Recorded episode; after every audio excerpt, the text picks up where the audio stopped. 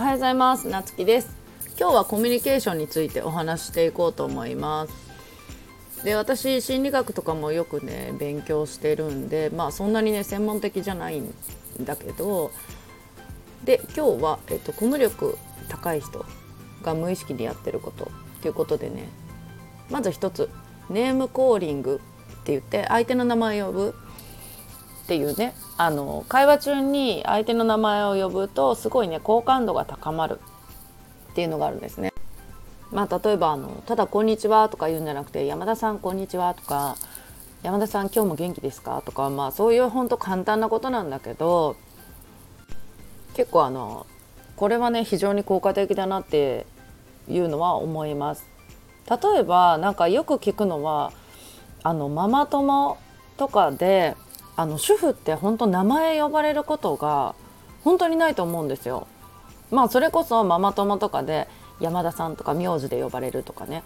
で私昔お付き合いしてたあのママ友まあ今でもお付き合いしてるけどやっぱり出会った頃なんかみんな名前で呼ばれること少ないよねって言ってそこの会はみんな下の名前でちゃん付けで呼んでるとかあだ名つけるみたいな感じだったんですよね。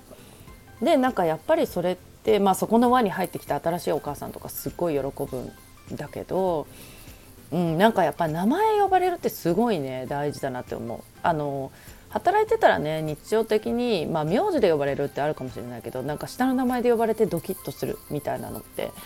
ね多分経験してる方も多いと思うんだけどこれって心理学的にもあの実際にねアメリカあのの南メソジスト大学で研究された結果で、まあ、あの学生にねクッキー買わないクッキー買わないってこう1人ずつ聞いてって購入者がね55%だったところをまあ例えば名前呼んで「キャサリンクッキー買ってくれない?」とかってあの「マイククッキー買ってくれないか?」って聞いたところで販売したところ購入者が90%に増えたっていうね研究をされてるんですね。うん、でやっぱり名前呼ぶって